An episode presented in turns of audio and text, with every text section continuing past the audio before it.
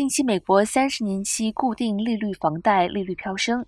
近十年来首次突破百分之七的大关。同时，南加州六县的独立屋交易量均有不同程度的下降。根据加州地产经济协会九月的数据，南加州房屋销售量比去年同期已经下跌了百分之三十二点六，六个县的销售数量都有大幅的下降，就连降幅最小的城县与上个月相比。销售量降幅都有百分之三十点九之多，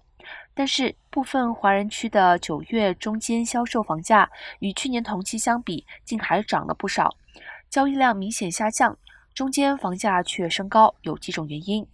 对个别屋况好、位置好的房屋，买家还是愿意加价购买，这样就拉高了售出房价的价格。